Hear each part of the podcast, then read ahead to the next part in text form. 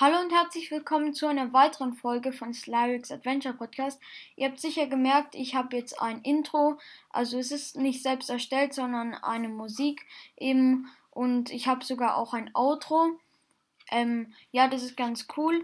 In dieser Folge wollte ich euch das elfte und zwölfte Kapitel von meinem selbstgeschriebenen Buch über Eldrado vorlesen. Wie immer eine kurze Zusammenfassung von den letzten beiden Kapiteln, also vom 9. und 10. Im 9 ist Tarin in die Lavawelt gekommen, also hat sie erreicht, aber wurde dann von zwei Dschungelkreaturen, nämlich dem Dschungelungeheuer und dem Monstergorilla, festgenommen, sage ich jetzt mal, also ist jetzt in deren Gewalt. Und im zehnten Kapitel hat es Karl geschafft, das Steinmonster zu besiegen und somit die Gefahr zu bannen, dass eine Kreatur auf die Erde, auf die Erde käme.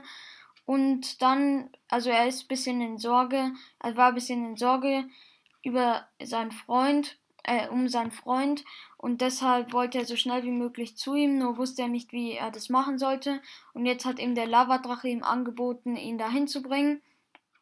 Und am Ende von dem Kapitel war noch eine kurze Anspielung, dass sie bald erfahren würden, also die beiden Jungen äh, bald erfahren würden, dass, also wie es überhaupt zu der Welt kam, also zum, zu dem Portal und so, zu allem einfach, wie wie so eine Welt überhaupt entstehen konnte.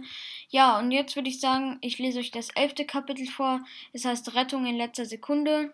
Und ja, viel Spaß beim Zuhören. Karl staunte.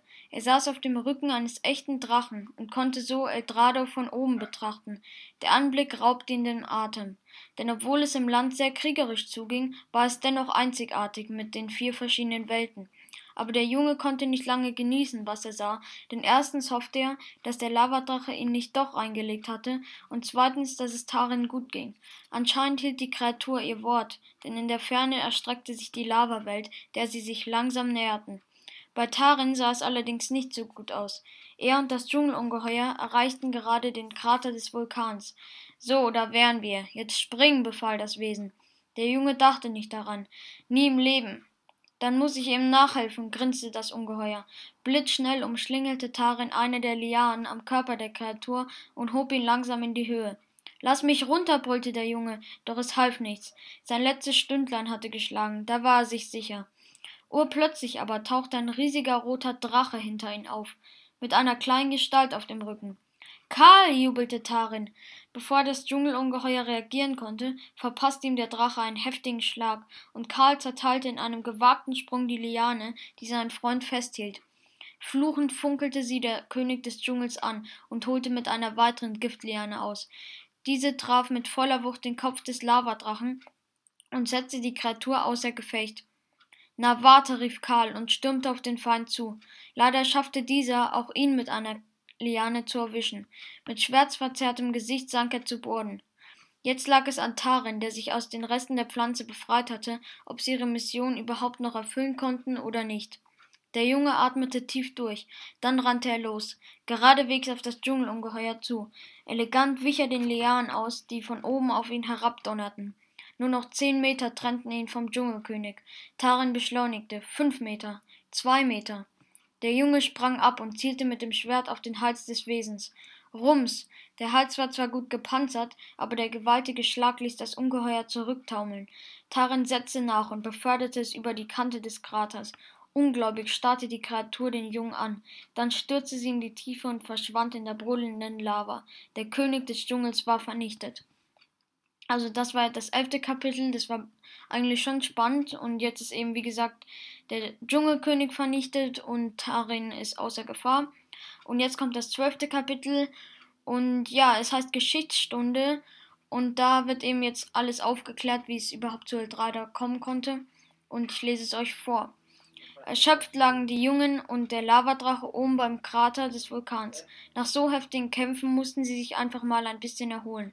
Sag mal, Tarin, warum können wir eigentlich die extremen Temperaturen hier aushalten? fragte Karl. Die Stimme hat einen Zauber gewirkt, welcher uns jede Temperatur aushalten lässt, erklärte Tarin. Übrigens danke für die Rettung. Das wäre jetzt schon das zweite Mal. Ach, das ist doch selbstverständlich, antwortete Karl. Dann blickte er zum Lavadrachen hinüber. Dieser lag mit geschlossenen Augen da, atmete aber noch. Wie kam es dazu, dass du mit einem Drachen hergeflogen bist? wollte Tarin wissen, und auch sein Freund hatte eine Menge Fragen. Also erzählten sich die Jungen alles, was bei ihnen passiert war. Doch eine Sache brannte beiden immer noch auf der Seele. Sie wollten jetzt endlich wissen, was es mit Eldrado auf sich hatte. Der Lavadrache erklärte sich dazu bereit, die Jungen über die ganze Geschichte zu informieren. Vor vielen Jahren lebten wir, also alle Kreaturen, auf einer von den Menschen unentdeckten Insel, begann der Drache zu erzählen. Doch vielen von uns wurde es zu langweilig, daher schmiedeten wir Pläne, wie wir die ganze Welt beherrschen konnten.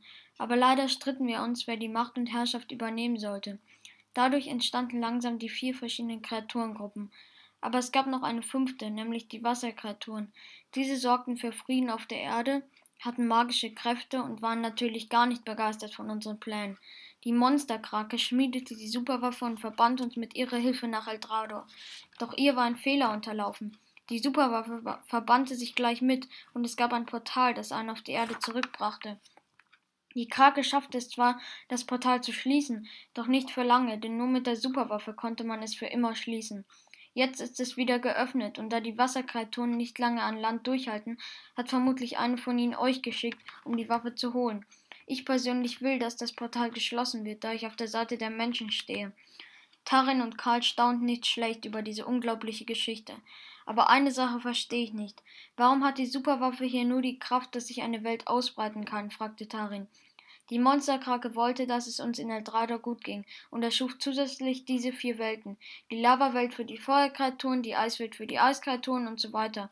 Um zu deiner Frage zu kommen, die Superwaffe ist magisch, sie passt sich allem an.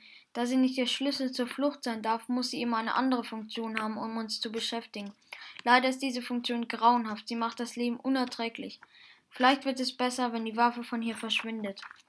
Diese neuen Informationen mussten die Jungen erstmal verdauen, doch sie waren auch entschlossen, sich die Superwaffe in einer letzten finalen Aktion unter den Nagel zu reißen. Also das war jetzt ein sehr interessantes Kapitel und auch, glaube ich, das längste bisher, weil jetzt ist alles aufgeklärt, wie es zu dieser Welt kommen konnte. Und ja, damit würde ich sagen, das war's mit der Folge. Ich hoffe, sie hat euch gefallen und bis zum nächsten Mal. Ciao!